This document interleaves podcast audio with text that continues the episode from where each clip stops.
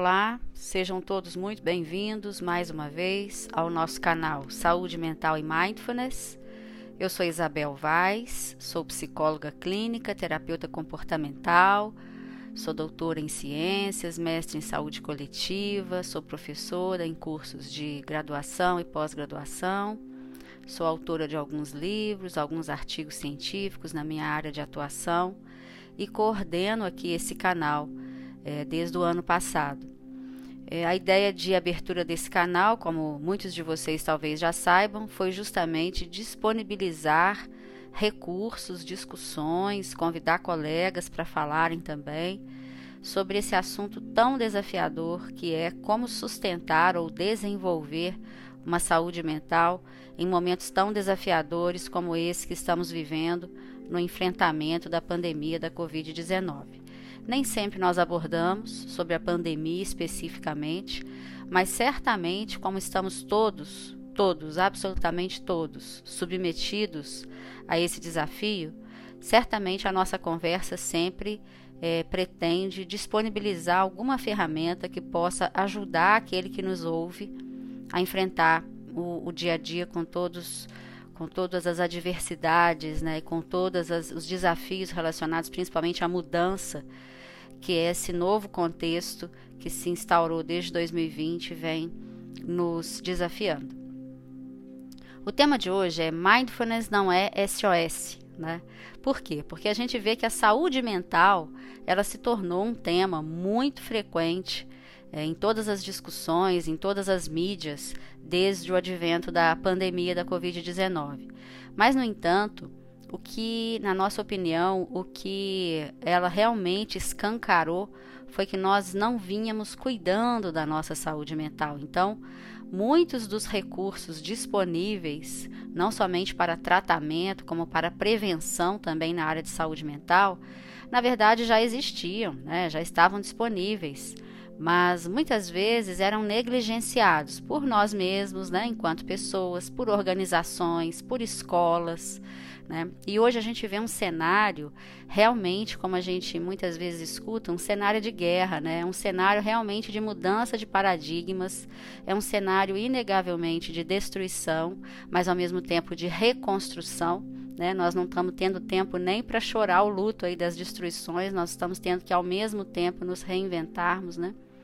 Então, para isso, a gente precisa muito do, da saúde mental, porque é ela que vai nos dar o equilíbrio, é ela que vai nos permitir flexibilidade. E esse momento agora não é um momento de rigidez, de, de ideias rígidas, né, de conceitos rígidos, é um momento de extrema é, necessidade de extrema criatividade para o enfrentamento.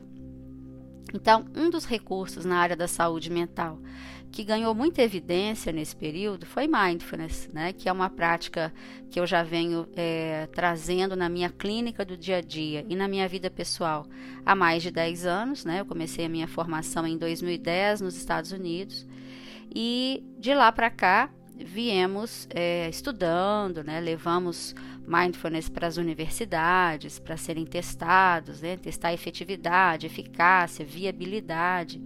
Isso no mundo inteiro e no Brasil não foi diferente. Né? Fora do Brasil, essa prática já vem sendo estudada há mais de três décadas em grandes universidades, como a gente já falou aqui no canal. Mas no Brasil isso realmente é mais recente, é mais dessa última década, quando isso invadiu também grandes universidades é, com protocolos de pesquisa, é, com metodologias científicas bastante recomendadas, né, protocolos baseados em evidências, para que o modelo pudesse ser testado como vem acontecendo.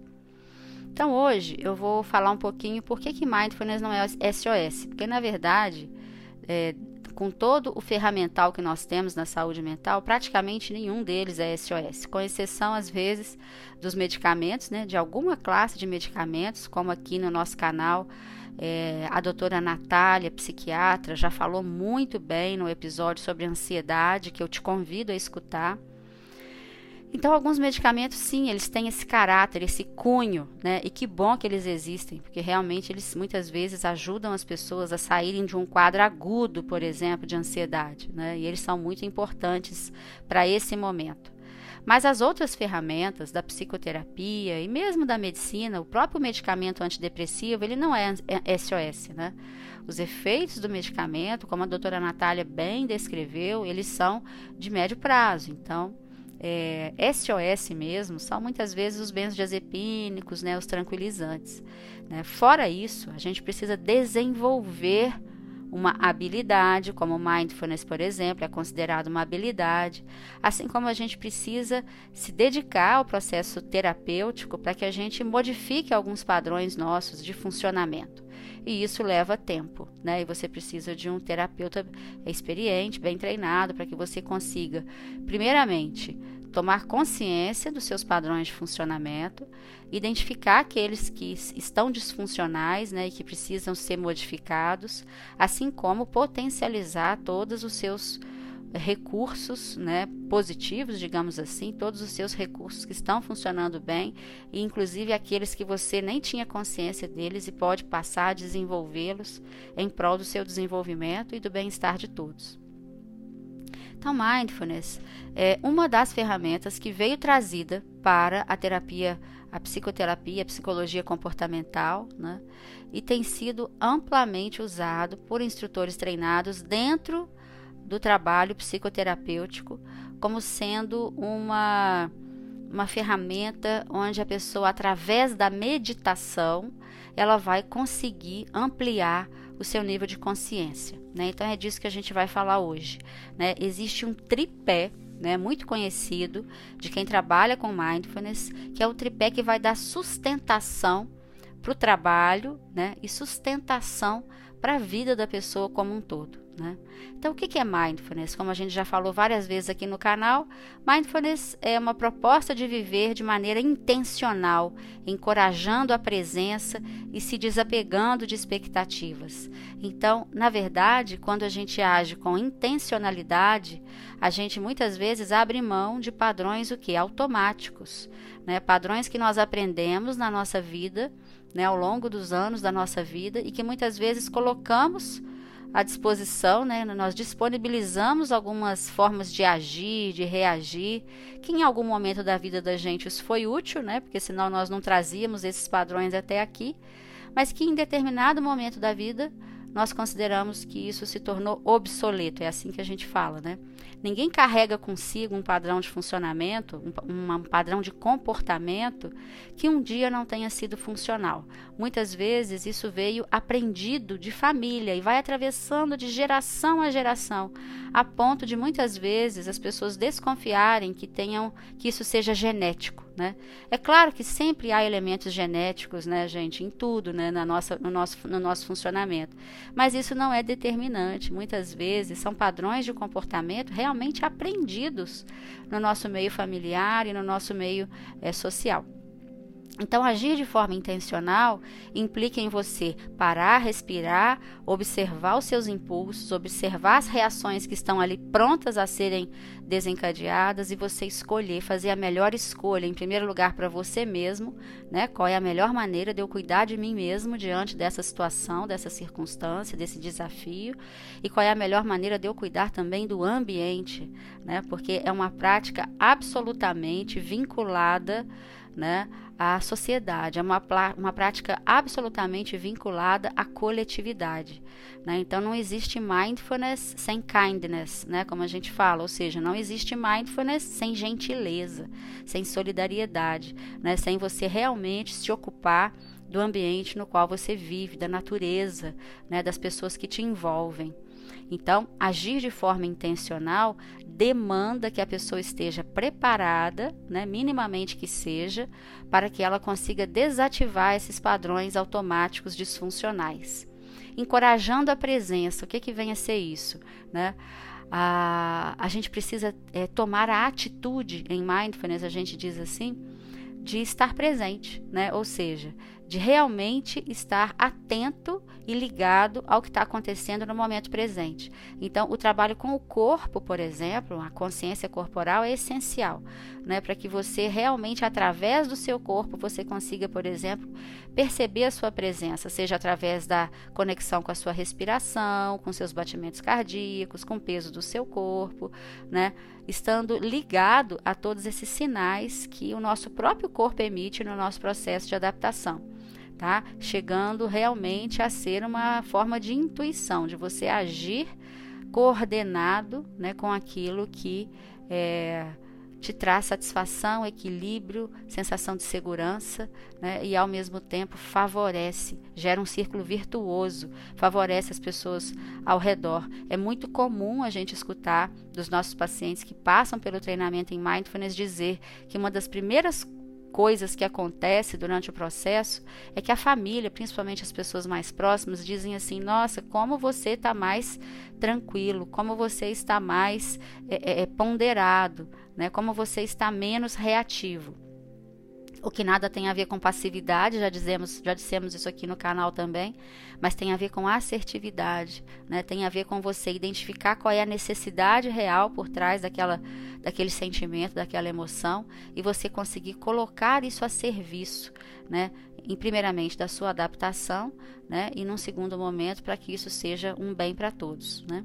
Desapegando das suas expectativas. O que é isso? Esse momento que nós estamos vivendo agora da pandemia expressa-se muito bem. A gente vê pessoas em franco sofrimento porque alimentam todos os dias a expectativa de que as coisas voltem, de que tudo volte, né? E a gente sabe que diante de uma de uma grande é, é, pressão e de uma grande, de um grande, é, é, uma grande adversidade, como nós estamos vivendo agora, já há mais de um ano, as coisas não vão voltar como era, né? Não existe isso. Sempre que a gente passa por um grande desafio, a gente também passa pelo, pela aprendizagem, né? Desafio supõe aprendizagem, né? Assim como vice-versa. Aprendizagem supõe desafio. Então, quando eu me proponho a aprender alguma coisa, é, eu estou sendo desafiado, certamente saindo daquele status quo, daquela zona de conforto, a qual eu achava que eu dominava e estava sob controle, né? Então, agora, por exemplo, a gente abrir mão das nossas expectativas é fundamental torna-se fundamental para que a gente possa estar aberto ao novo, aberto ao que já é, agindo com curiosidade, que também é um dos princípios básicos da prática regular de mindfulness. Né? Eu me propor a olhar com curiosidade, desapegado daqueles meus padrões, daqueles meus preconceitos, né? daquelas categorias mentais que foram alimentadas às vezes ao longo de uma vida e que agora eu preciso realmente abrir mão para compreender, entender e absorver o novo, né? Que já se deu, né? A vida não tem vida própria, não é isso que a gente sempre fala aqui no canal, nesse sentido, né? De que a vida frequentemente nos propõe o novo. A nossa mente é que tende a nos aprisionar em padrões pré-estabelecidos que equivocadamente nos dão a sensação de segurança. Né? Então, a todo dia tem uma novidade. Né? Existe um pesquisador que certa vez mensurou, dizendo que a gente tem no mínimo 30 mil novas possibilidades em um dia. Né? E para quantas eu estou aberta? Ou será que eu sempre estou reagindo às, às ideias pré-estabelecidas, aquilo que eu já domino, aquela rotina que eu já controlei e que eu não, não quero abrir mão, né? E o nosso dia a dia tem sido uma constante montanha russa, não é isso? De altos e baixos, não somente em relação aos acontecimentos externos, mas também em relação aos nossos sentimentos. Então, em mindfulness, para que a gente consiga viver, né, é, trazer essa intencionalidade, essa presença e esse desapego né, às expectativas, a gente se apoia essencialmente num tripé, que é o que eu vou falar hoje. Tá? Essa, esse episódio de hoje, do nosso canal aqui, ele foi uma encomenda, como você já sabe, muitos dos nossos episódios aqui são encomendas dos nossos ouvintes, né? Então, esse de hoje não é diferente. Esse aqui foi uma encomenda do nosso grupo de manutenção de mindfulness, que é um grupo que agora no mês de junho de 2021 vai fazer quatro anos. Né? É um grupo que eu coordeno no meu espaço terapêutico Isabel Vaz, que desde o ano passado vem acontecendo online, né? Aliás, todas as nossas atividades estão online desde então. É mais seguro para todos, né? E nós temos aí todo o apoio, o respaldo do Conselho Federal de Psicologia para desenvolver as nossas atividades totalmente online. Então, o grupo de manutenção é um grupo de pessoas que passaram pelo treinamento formal de mindfulness comigo e foram convidados então a dar continuidade a essa prática semanalmente. Então, a gente se encontra todas as terças-feiras de 19 às 20 horas online, né, para nós praticarmos as nossas a nossa meditação e conversarmos um pouco sobre mindfulness, né? Então você sinta-se convidado a fazer um dia um treinamento conosco para você poder ingressar no grupo de manutenção. Então esse grupo é um grupo que não tem fim, né? É um grupo contínuo, né? Onde as pessoas têm a oportunidade de praticar e de conversar sobre o tema. Então vamos lá. O que o nosso grupo querido de manutenção nos, nos encomendou, né, vamos chamar assim, foi para falar exatamente sobre esse tripé, né, que é muito importante a gente ter essa consciência. Esse tripé de mindfulness baseia-se em autoconsciência, autocontrole e autoeficácia. É o que a gente treina. Então vamos lá. Autoconsciência, o que seria? Você se tornar um melhor gestor da sua atenção para passar a observar a si mesmo e a sua mente de maneira metódica e objetiva, ao invés de ficar à deriva, né, gente? A nossa mente muitas vezes nos carrega para mares assim onde a gente nem imagina para onde está indo, fica à deriva mesmo, né? E a partir disso a gente passa a aprender como é que a nossa mente funciona e principalmente quais são os seus padrões, quais são aqueles que eu quero sustentar porque são funcionais, me ajudam, e quais são aqueles que eu preciso modificar. Então, desde o advento dos estudos de neuroplasticidade né, na neurociência, a gente sabe que a mente humana ela é passível de mudança sempre, em qualquer idade. É claro que tem idades que isso se torna mais, mais fácil, digamos assim, mais acessível, mas nós podemos mudar padrões em qualquer etapa das nossas vidas. Então, nos nossos grupos, por exemplo, de mindfulness, eu recebo pessoas de 16 até 80 anos. Já tivemos pessoas de 80 anos no grupo, que, diga de passagem, foi uma grande contribuição para todos nós, né? Com toda a bagagem, experiência que essas pessoas trazem consigo, né? Então, para isso eu preciso ter abertura. É o que eu preciso. Eu preciso ter abertura para ingressar num treino onde eu sei que eu vou me deparar com os meus padrões e que eu vou ter que me dispor a mudar alguns deles. Então, a autoconsciência é essa exploração de uma consciência num nível diferente do que eu estou habituado. Né? Disposto ou disposta a estar aberta a essa exploração, a expandir a minha percepção através dessa mente presente, consciente, atenta. Né? Então, a autoconsciência, esse exercício da autoconsciência que a gente treina em mindfulness, realmente é a saída do automático. E para isso a gente tem algumas ferramentas que a gente treina, a maioria delas baseada em respiração e em sensações corporais, para que eu consiga realmente trazer a minha consciência para o momento presente, né? E para que a minha mente possa se tornar também aberta através da atenção, é muito fundamental isso, na exploração de, de, de, de novidades, né? Da exploração do que se apresenta para mim tá? Então, quando eu falo de novidades, gente, que fique bem claro, eu não estou falando assim, fazer uma viagem para o exterior, sabe? Eu não estou falando de uma descoberta da ciência, eu não estou falando de coisas desse porte, desse cunho. Eu estou falando de eu me dedicar a cada dia à abertura para as mudanças. Aquela plantinha que eu tenho no meu jardim, que eu nem dou bola para ela, de eu começar a acompanhar o crescimento dela, de eu começar a perceber a vida que está presente ali. Aquele cônjuge com quem eu já vivo há muitos e muitos anos e eu acho que eu sei quem ele é, né? Só de olhar, né? As pessoas falam, só de olhar eu já sei. Não, eu saber que aquela pessoa não é mais a mesma. Ela não é mais a mesma nem do dia de ontem para o dia de hoje, que dirá nesses últimos 30, 40 anos, 10 anos, né? Então é realmente a abertura para o novo, né? De uma maneira geral, né? O autocontrole é um outro pé do tripé que seria não responder aos impulsos de forma automática. Então, o desenvolvimento do autocontrole é o outro pé que a gente treina em mindfulness e que a gente avalia ao longo do processo. Então, como é que as pessoas estão, como é que nós estamos em relação aos nossos impulsos? A gente percebe que a meditação está nos ajudando de que forma? Principalmente na identificação dos impulsos.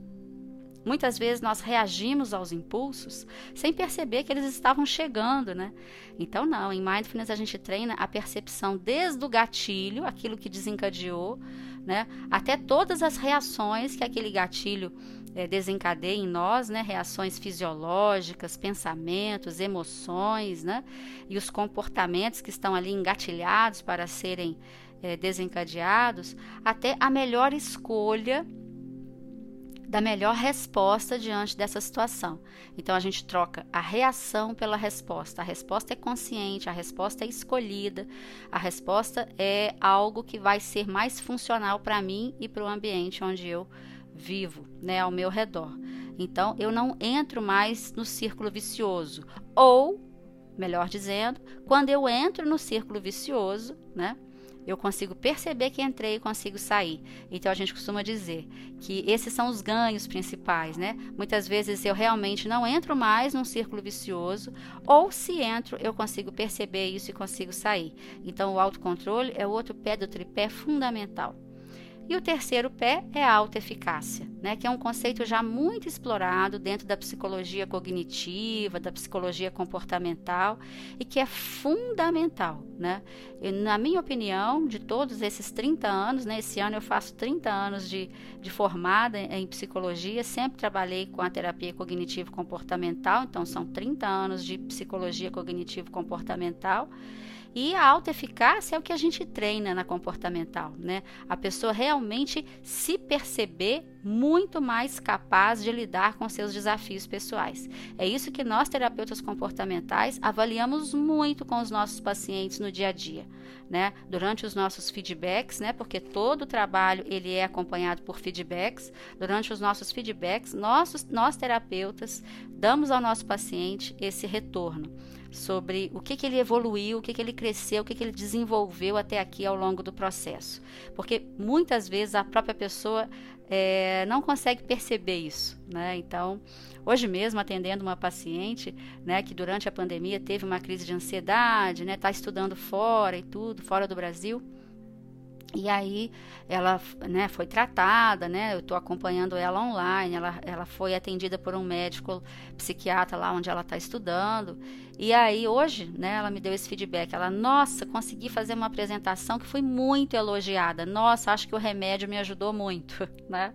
E aí é, eu estava dizendo para ela, sim, graças a Deus o remédio existe, né? Ele é uma grande ajuda, mas você está deixando de lado todo o trabalho que você mesma fez com você ao longo desse período né? Então, aí dei um feedback para ela em relação à autoeficácia, né? Então, olha só, o remédio não faz ninguém fazer uma apresentação dentro de um mestrado numa universidade fora do Brasil, né? O remédio ele diminui os sintomas, ele realmente faz você se sentir mais tranquila, mas toda essa capacidade de enfrentamento é algo que você desenvolveu ao longo desse processo, de, todos, de toda a sua vida, né, na verdade, potencializado pelo, pelo trabalho terapêutico, pela meditação, né? Ela é uma pessoa que fez já mindfulness e ela pratica né, regularmente. Então, nós, terapeutas, estamos preparados para conhecer o nosso paciente a esse ponto, né?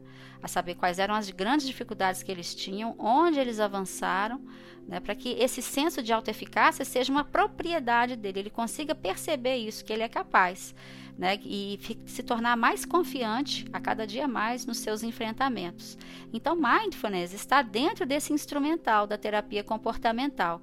Né? A pessoa deixa o comportamento de esquiva, essencialmente, e ela parte com coragem para enfrentar essas emoções que ela sente como muito desafiadoras, quando na verdade as emoções são o nosso grande instrumento de adaptação na vida, no ambiente. Né? Então, é uma ideia de terceira geração da terapia comportamental e a gente propõe que o paciente, as pessoas, né, explorem de uma maneira aberta a sua experiência, deixando o medo de lado, deixando o comportamento de esquiva de lado né, e se propondo a entender qual é a função, qual é a função daquela emoção, daquele sentimento no momento que ela está vivendo que ela está sendo desafiada. Tá? Então a gente cria um espaço favorável para essa exploração através do, do, trabalho que é feito, né?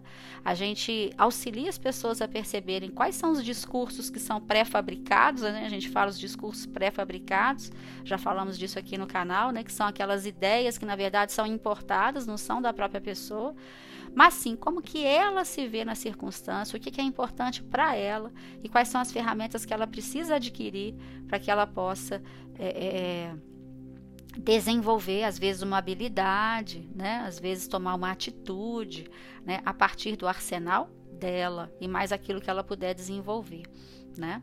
Então, a gente estimula a pessoa no desenvolvimento de três habilidades essencialmente, que é a observação, né, observar de uma forma sistemática e metódica como é que está o meu corpo, como é que eu estou me sentindo nesse momento agora, não somente em, em, situações de desafio, tá, gente? Justamente por isso que a gente falou que mindfulness não é SOS, né? Mindfulness não é, nossa, deixa eu ver como é que faz, tô, vou, deixa eu fazer um exercício de respiração aqui, eu estou muito ansiosa.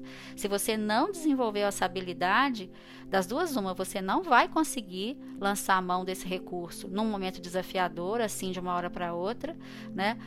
Ou você é, até pode ter algum ganho muito imediato, mas você não vai conseguir sustentar esses benefícios. Então, é, a observação, você regularmente no seu dia a dia, não somente em situações adversas, você conseguir se observar e saber como é que você está se sentindo algumas vezes no dia, fazer pequenas checagens, como a gente fala, é fundamental para você se alinhar com seu próprio corpo, se alinhar com seu mundo interno, se alinhar com as suas necessidades e principalmente se alinhar com seus propósitos, né?